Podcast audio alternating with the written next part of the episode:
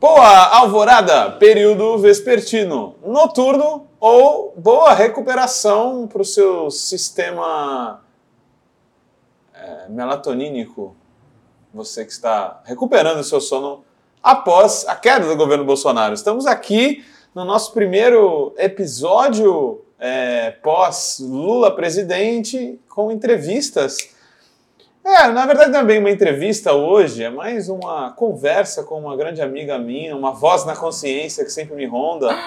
É, temos aqui Vitória Felipe, eu, Guilherme Prado, vou ter esse prazer de estar, tá, vou até usar o gerúndio, né? Estar tá entrevistando aí, tá prestigiando alguém tal qual, de tamanho e envergadura aí dentro do movimento negro, militante, como Vitória Felipe, seja bem-vinda, Vitória Felipe, aí se represente, acho que todo mundo já te conhece, né? Por aqui. Fiquei até sem graça. Oi, obrigada. Eu não vou falar obrigada pelo espaço, porque a gente está aqui todos os dias. A diferença é que hoje eu estou na frente da câmera, né? Mas estou sempre acompanhando todos os episódios. Acho que hoje o tema é um tema quente e que eu adoro falar. É, o tema, um tema interessantíssimo. Estamos aqui é, prestigiando né, o, o, Novembro Negro, um pouquinho depois dele ter passado, é, mas acho que é sempre momento de discutir essa pauta, essa luta, e eu acho que para simbolizar né, é, essa discussão tão importante, nada melhor do que trazer a discussão sobre Racionais, né, Racionais com um documentário aí bombante em Netflix, ops, Jabá aí, né, se quiser já mandar um pix aí pela, pela propaganda, fica, né? Deveria, estar falando a marca, mas tudo bem. Tá bombando, né? Os Racionais voltaram ao Top Trends aí, né, Vitória? O que você achou desse documentário que tem como subtítulo Das Ruas de São Paulo para o Mundo? Eu tava esperando bastante para assistir, assim que lançou não consegui assistir de cara, né? Mas eu acho que o documentário é. Tava todo mundo esperando muito, ele foi estrategicamente lançado no mês de novembro por conta dos debates raciais estarem em alta, enfim.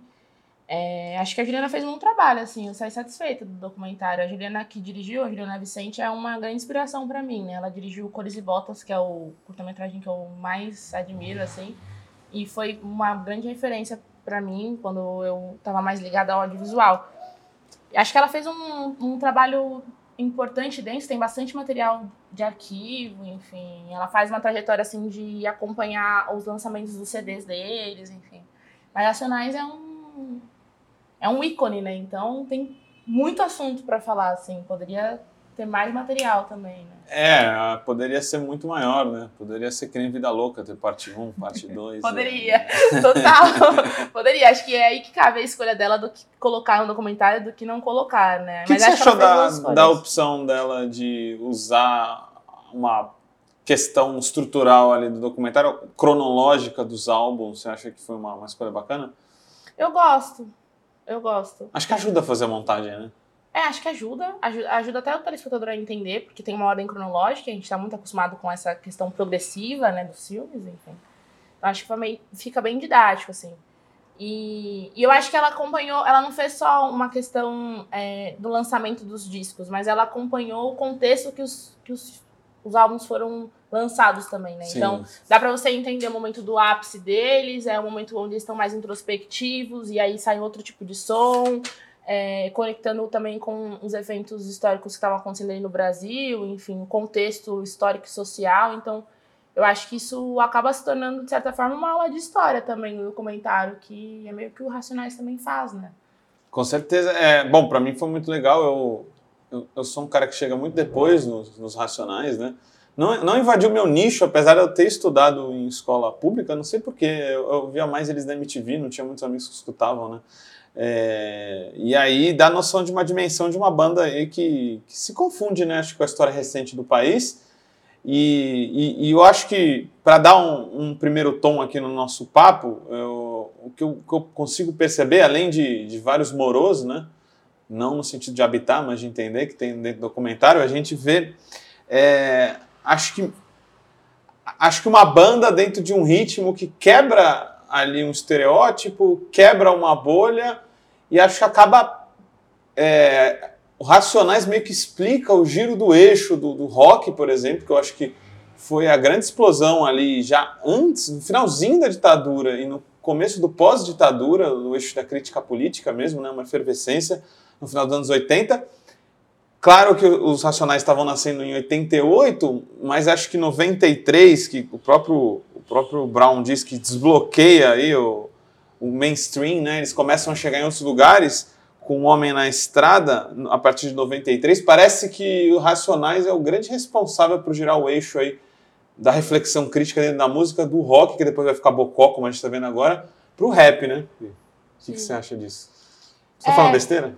Não, faz sentido você estar tá falando, assim, acho que é, o rap tem, é um estilo musical que é, é enxergado como, que tem um papel social muito importante, né? Tanto que quando, quando você escuta um rap que não faz um, uma análise social, a galera não. Não é rap isso, não né? Não considera muito, né? Tipo, o rap vem para falar a verdade no e crua, enfim. Acho que essa visão do que a gente tem do rap tem muito a ver do que o Racionais fez lá atrás, né? Porque se consolidou enquanto o principal é, grupo de, de rap, assim, e, porque estourou a bolha, que é o que você fala, assim. Eles estavam em algum momento ali na MTV, tocando em várias rádios, e fizeram isso sem grana, né? E isso que Sim, é absurdo, bom. né? Eu, eu, eu, sinto, eu acho que ele estoura a bolha, mas assim, eu acho que eles nunca se propuseram também a, a se tornar. Não sei qual é o termo que vem, eu já usei ele, mainstream, assim. É é, tava até vendo, eles, eles nunca povoaram a Globo, por exemplo, Não. canais desse tipo, né? Eles se negam, né? Tipo, aí no Faustão da vida tocar, assim, lançou música nova, eles não iam no Faustão da vida tocar, não era isso. Né? Eles faziam, eles chegavam na, nas pessoas de outras formas, né? E ainda assim chegavam, então isso mostra também como que é possível hackear esse sistema mainstream da indústria musical, né? Eles, de alguma forma, hackearam, eles criaram... É, outros, outros caminhos aí para fazer a música deles bombarem. Acho que o rap, de certa forma, ainda tem uma resistência, né? Com públicos maiores, né? Tem. Tem sempre aquela, aquele artista que vai começar a virar mainstream e a galera brinca, né? Aí isso daí embranqueceu um pouco a música, enfim, começou a falar de outros temas, mudou, faz um feat aqui, um feat ali. Mas tirando essa galera, o rap é um, um nicho que é muito firme, assim. Todo mundo se é a parte, né? Da, das rádios, assim. Não precisa da rádio para se manter. E acho que também isso tem muito a ver com a cultura de roda de rima, é, da galera na favela continuar fazendo rap. Então, os novos, a nova geração que faz rap tá ali na quebrada, na esquina, se encontrando, ouvindo música, fazendo música, enfim. Então, o rap surge por outras vias que não é aquela do estúdio, né? É interessante isso que você está falando, né? E essa questão da rima e o rap como movimento social, isso apareceu muito no documentário, né? Acho que a cidade é bem presente, né? As regiões, eles falam muito, né? De que quando estavam começando ali a carreira, eles começaram a chegar em pontos das cidades que eles nunca tinham ido, né? Como que você viu essa questão? Você também que é historiadora, então, o que você viu essa Ah, eu acho fantástico que ela coloca os quatro, assim, aí falando assim do documentário, né? É uma decisão muito política ela colocar os quatro em roda e ter um mapa ali no centro, né? Porque eles estão toda, toda hora falando sobre cidade, né? Eles falam. Nas músicas eles citam os bairros, e eu acho isso uma grande referência, assim, uma grande sacada é, de, de falar de onde você veio, que isso é uma marca muito, muito importante, né? De muito poder falar de onde você veio, de onde você cresceu. Isso explica a sua trajetória, quem você é, né? Eu sou quem eu sou porque eu vim de tal lugar, enfim. Isso não. E aí eles fazem toda hora essa referência de onde eles vieram, assim, de lugares que sempre foram esquecidos, que sempre estiveram à margem, que não tinha luz nas ruas, sabe? Que não tinha o, o ônibus passando ali, enfim. E aí eles, ela coloca um mapa ali no centro, na, na roda deles, na mesa, e eles vão falando de onde eles vieram. E aí, por meio da música, os bairros que eles passaram a frequentar. Então, eles passaram aí pro centro da cidade, né, para ele na é galeria do rock, para habitar outros lugares da cidade e aí depois eles foram para outros países, né? E aí acho que isso se conecta com o nome do documentário também, né? Das ruas de São Paulo para o mundo. Esse, e, a jogadinha que ela faz, assim, esse movimento. É, e, e, cara, as músicas deles são tão de revolta, né? Tem uma potência de crítica tão grande que eu até perdoo as cotoveladas que eu já tomei nos ônibus. Acho que essas pessoas que me deram cotoveladas deviam estar ouvindo Racionais ficaram peso da vida e me deram cotoveladas, porque, cara, é, é um som muito potente, né? Sobre é, a voz de quem nunca atingiu esses é, o grande público e que com Racionais acaba trazendo toda uma potência de, de revolta, né? E, e, e, eu achei muito legal do ponto de vista do documentário que dá para ver as racionais também, né? No documentário, as mulheres aparecem ali por é. trás, né? Eu acho sensacional ser uma mulher que dirige esse documentário, assim, porque quando saiu eu não sabia que era da Juliana, né? E fui ver quem, quem será que vai dirigir isso, porque o rap ainda é um ambiente que é muito masculino, assim, né? Muito mesmo. Muito masculino, então há um, um machismo muito presente ainda nesses ambientes, enfim. E, e aí eu fui dar uma lida, assim, de como que surgiu, e é a Juliana que faz, né? Não, não se tem o um projeto e convida ela para dirigir, né? O documentário é um projeto dela, que ela ao longo de muitos anos ficou estudando, olhando arquivo, enfim. E, e, o mais curioso é que ela fala de que ela não ouvia rap quando ela era adolescente. Ela era do pagode, do samba, enfim né? De outros gêneros. o próprio Brown fala que em dado momento era mais universitário que escutava Sim. eles do que a própria favela. Né? É, ele fala quando ele lança Sobrevivendo ao Inferno, ele fala, né? Aquilo ali, quem gostou foi a galera da universidade. Mas ela, ela em algum momento entendeu que aquilo ali era uma grande história a ser contada e mas demorou muito tempo para ela conseguir vender esse projeto e chegar, enfim, num, num stream e conseguir grana para fazer o documentário. E ela trouxe as mulheres, né? Exato. Então, é a né? visão dela, enquanto mulher diretora, acho que é também trazer as mulheres que estavam ao redor do Racionais e que proporcionaram o Racionais ser o Racionais, né? E aí a começar pelas mães, enfim. Que eles também citam muito nas músicas e que aparecem ali muitas, muitas imagens delas e como elas acompanharam eles, enfim. É, em show, na trajetória, na, na, na, nas viagens de cidade em cidade. Acho isso muito bonito, assim. E, e, e, uma pergunta que eu sempre tive, agora eu fui confirmar, é que sim, Racionais é por causa do, do álbum do Tim Maia, cara. É, curti mais ainda quando sabendo disso. Acho tem... que o Brown é um grande admirador de, de Tim Maia, né? Eu também sou. Eles têm é, música que, que, usa a base do Tim Maia. O próprio, o próprio álbum dele solo, que é o Bugnipe, tem muita referência de Tim Maia também. Sim, sim. eles fundem muita coisa do soul, né? É. Interessante demais, é. E eu acho que uma coisa que você acabou puxando agora e trazendo o nome do álbum deles é que eles têm excelentes nomes de CDs. Fica difícil de achar o melhor, né? Qual que você acha mais maneiro? Olha, eu gosto eu, de Holocausto Urbano, cara. Eu, eu acho, acho Superman ao Inferno um grande nome, assim, mas é porque é tudo, tudo combina, assim. É uma grande obra de arte nesse sentido. Eu acho que sobreviver ao inferno tem a ver com. A Até vida. quem é ateu gosta, né? Daquela é, capa. Né? E, e, é nesse sentido, assim, eles sobrevivem a um momento, a uma condição péssima de vida ali, que ele tá relatando naquelas letras, e por isso sobreviveu ao inferno. E também tem uma questão de, de culto também, assim, do que, que ele tá evocando ali naquele show, enfim. Então, é tanto que o, o Brown fala isso no documentário, né? Quando ele lançou, ele via muita briga nos shows, é, aquilo de alguma forma evocava um lugar de raiva sério né, nas pessoas. Então acho uma grande sacada esse nome, assim. Mas o meu álbum predileto deles é Um Dia Após o Outro. Foi meio bad trip, né, esse momento, né? Uma excelência artística muito grande, mas é um, é um álbum pesado, né? É um álbum bem pesado, com certeza. É, meu mas, amigo. Não... E acabou depois se tornando leitura obrigatória para a prova da Unicamp, né? É, sim, tá nos vestibulares por aí, uma, uma obra-prima de fato.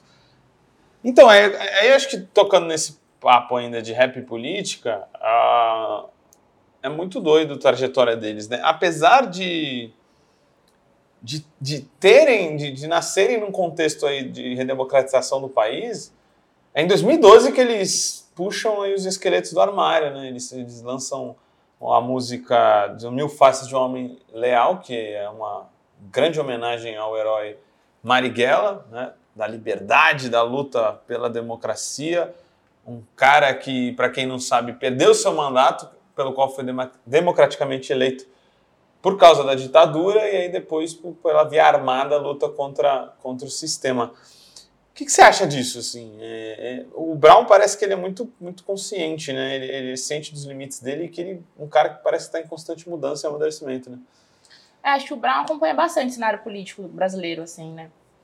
Mas é, o Racionais está foi um momento, por algum momento, a forma de expressar o que o movimento organizado negro estava propondo ali, né?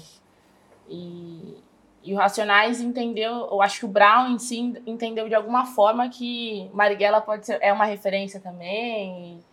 E, enfim, começou a, a debater, esteve é, acompanhando a campanha do PT no, nos últimos anos, enfim. se posicionou politicamente nos grandes momentos do que o Brasil enfrentou aí nos últimos anos, né? É, eu, eu achei engraçado, porque em 2012 já não estava tão legal assim ser de esquerda, né? É. E, já, tava, já tinha um desgaste grande do PT no governo, e aí essa música vem e populariza um nome que para muitas pessoas não era dos mais conhecidos, ou era um demônio, né? a memória de um demônio sendo evocada ali, que, que é a figura do Marighella. Achei muito corajoso esse, esse álbum, é, e ele contrasta com um nada como um dia após o outro, né? Que aí se mantendo nas polêmicas, Vitória. Queria saber o que você acha dessa questão. Me parece que varia muito, né, o estado de espírito da rapaziada e do Racionais, porque o documentário até mostra como oscila o país e como acaba oscilando o grupo, né? E aí em 2002 que você tem esse álbum, e aí você tem ali um contexto efervescente de Lula eleito, aí depois mais outro contexto, né? Parece que essa lacuna aí, eles têm essa sensação de que o país está indo para frente e tal. Tem uma parada mais ostentação que aparece nas letras, né? Você não acha que, que isso varia muito com aquela sensação que a gente tinha, né? de um sonho assim que, que não deu muito certo no final, mas claro, muitas pessoas evoluíram, mas os padrões dos sonhos do brasileiro se mantiveram coisas ali dentro do consumo, né? É, eu acho que esse álbum, que inclusive é o álbum que eu mais gosto, assim, né, que eu nasci em 98, então é o álbum que tava bombando ali na minha adolescência. Meu irmão via muito, enfim. Acho que também são as músicas que mais furaram a bolha, né? É, e esse é o álbum que eu mais gosto, então é difícil falar, assim. Mas quando eu assisti o documentário, é, deu pra perceber um pouco isso, porque acho que tem um momento de ato deles antes de lançar esse álbum, né? Então, é, algo ali em Sobrevivendo ao Inferno, eles entenderam que eles queriam mudar. E aí eles param, né? O Brown fala sobre. E acho muito maduro dele enquanto artista entender que eles tinham que parar naquele momento e se arriscar a voltar sobreviver de outras coisas, ele fala, pô, a gente não fez música a vida inteira, volta a trabalhar, filho, vamos fazer outra coisa, né? Vamos trabalhar com outra coisa, enfim.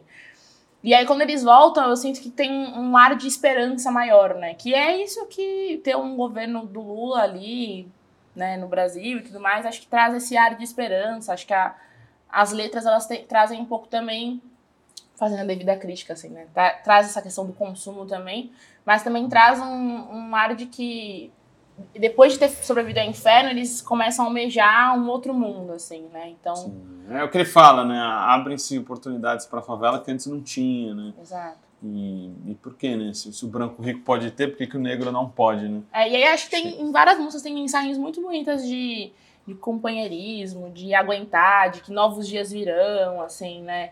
É, Fica mais solar, coisas, né? É, Depois de uma. Que as coisas passam, enfim.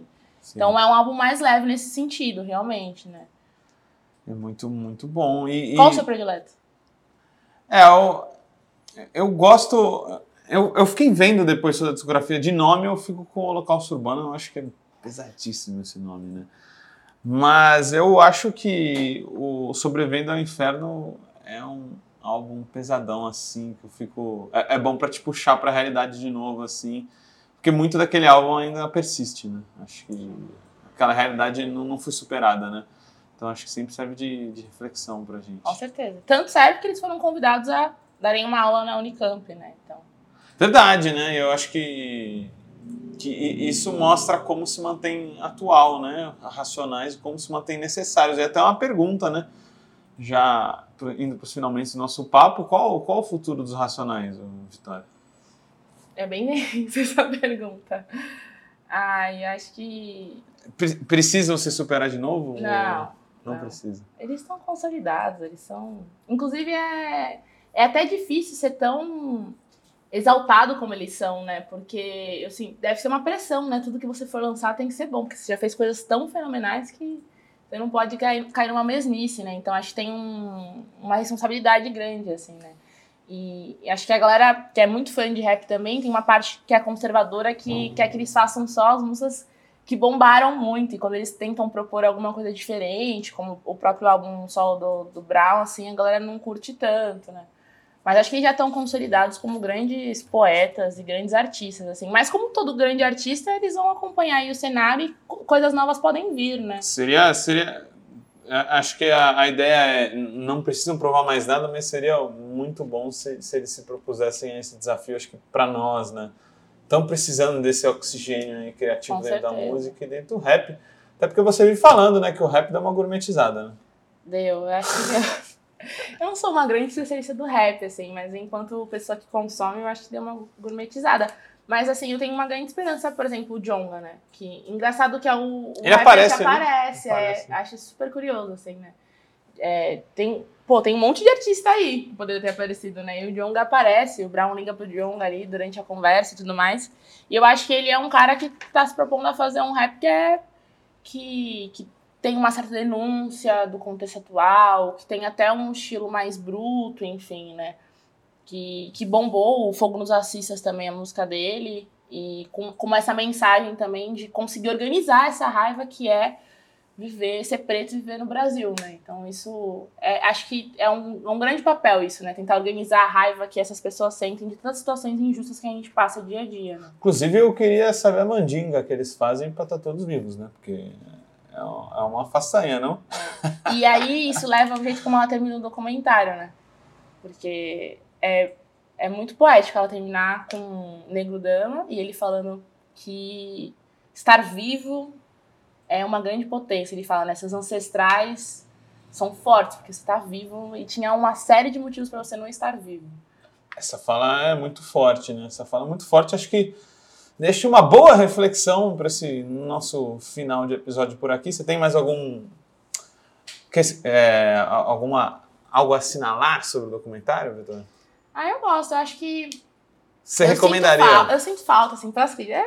É, é necessário, né, fazer as críticas. Eu sinto falta de momentos onde eles é, compartilhassem mais o processo criativo deles, assim, porque é uma curiosidade minha, assim. Queria saber como eles escreveram as músicas, sabe? Como é que. É, Fala. até o nome, como que eles chegaram, né? É, Quem que era o grande fã do Tim Maia ali? Exatamente. Então, eu sinto falta, assim. Eles ainda dizem, momento. me parece que o Ed, Ed Rock era o cara que dava o conteúdo político pelo menos de começo, né? Acho que depois o Brown ele, ele fica mais engajado nessa questão. Mas o, o, como eles chegaram nisso tudo, acho que faltou um pouco, né? Sim. Mas foi uma opção, né? É, porque tem pouco tempo é, é, de, de filme pra contar tanta coisa, assim, a história de, ca- de cada um, como que cada um chegou ali, enfim. São coisas que eu fiquei curiosa em, em ver, né, em tela, e depois fui pesquisar e tudo mais. Mas é, esse processo criativo me deixa muito curiosa, porque eles fizeram letras que são geniais, né? E, e aí o Brown, ele fala, numa entrevista que ele tava dando agora, nessa participação deles no curso da Unicamp, ele fala que ele não se sente um gênio, que ele só falou aquilo que precisava ser falado. E aí eu fico pensando, mano, ele não se sente um gênio, né? Ele é Não, muito pé no chão enquanto é isso, mas como que foi pra Ele é humilde, né, na verdade, porque gênio fala o, o que tá na cara de todo mundo, mas ninguém consegue falar. né? Exato, é a e, e definição conseguir traduzir com, né, com tanta... É uma capacidade linguística muito, muito grande, assim, né? Conseguir fazer esse, esse tipo de rima que eles fazem, esse nível de rima que eles fazem, enfim. Articular as palavras com tanto, tanta riqueza musical também, enfim. Então, isso eu fiquei com, com vontade de ver mais. Mas acho que o documentário traz à tona é, um assunto que nos últimos meses, infelizmente, assim, durante a campanha a gente pouco viu, né? Que são as, a questão do genocídio negro, né? Então, a gente teve aí momentos de, da, da campanha onde a gente, eu acho que eu senti falta desse debate estar né, nos programas, nos debates, nas entrevistas dos candidatos, enfim. Então, acho que é importante também a gente vencer esse- essa batalha aí, elegendo Lula, mas a gente trazer de volta quais são os reais problemas do Brasil que devem ser devidamente enfrentados. Inclusive, em dado momento, ele fala né, no palco, né? Tem que manter a nossa galera longe da farinha, longe. É, ele fala várias drogas ali, mas ele não fala da maconha. Então, quer dizer, entre o remédio e a droga, o que importa é. A questão é a dose, né? Então, acho que a grande questão ainda da descriminalização da maconha é, é algo que não a foi colocado nessa última eleição. Sempre, Também, sempre Uma grande demanda, nossa. sempre citado por eles, né? E aí, que música você recomenda aí pra galera se ouvir antes de, de ver o documentário? Ouvi antes de. Pra se preparar para essa obra. Olha, acho que o Homem na Estrada é uma boa indicação. Homem na Estrada. Capítulo 4, versículo 3 também, enfim. Eu depois que assisti, fiquei ouvindo em looping eles. É, então aí você que tá que nos escutou por hoje, então bota aí na vitrola a música do Racionais, depois assistam o documentário. Eu vou indicar Negro Drama porque esse podcast, esse videocast está em algum lugar entre entre o sucesso e a lama e a gente se vê na próxima aí, galera. Michael Salvo, obrigadão, Vitória. Tchau, tchau, gente. Falou. Como todo trabalho independente, esse podcast pode estar por um Trix, ops, um Pix, ou melhor, um Tris, sem o apoio solidário de seus ouvintes. Portanto, se você já se divertiu conosco, se enriqueceu, se informou, ou se fomos apenas um passatempo para você, nos ajude para que continuemos existindo. Sem financiamento, sem independência. Portanto, ajude o Vozes Livres se tiver consciência. Isso pode ser feito pelo nosso apoia-se barra podcast Vozes Livres ou pelo Pix, pelo e-mail podcastvozeslivres.gmail.com, escrevendo no assunto a palavra Vozes. Nos acompanhe nas redes sociais, arroba Livrescop e arroba Livres Produtos do Bem. O Vozes Livres é um podcast realizado pela Rede Livres e financiado pelo Sindicato dos Químicos Unificados de Campinas e Região e pela Federação dos Trabalhadores do Ramo Químico do Estado de São Paulo. Produzido coletivamente por Guilherme Prado, Vitória Felipe e pelo coletivo Orvalho Filmes, composto por Eduardo Ferreira, Gaspar Lourenço e Guilherme Bonfim.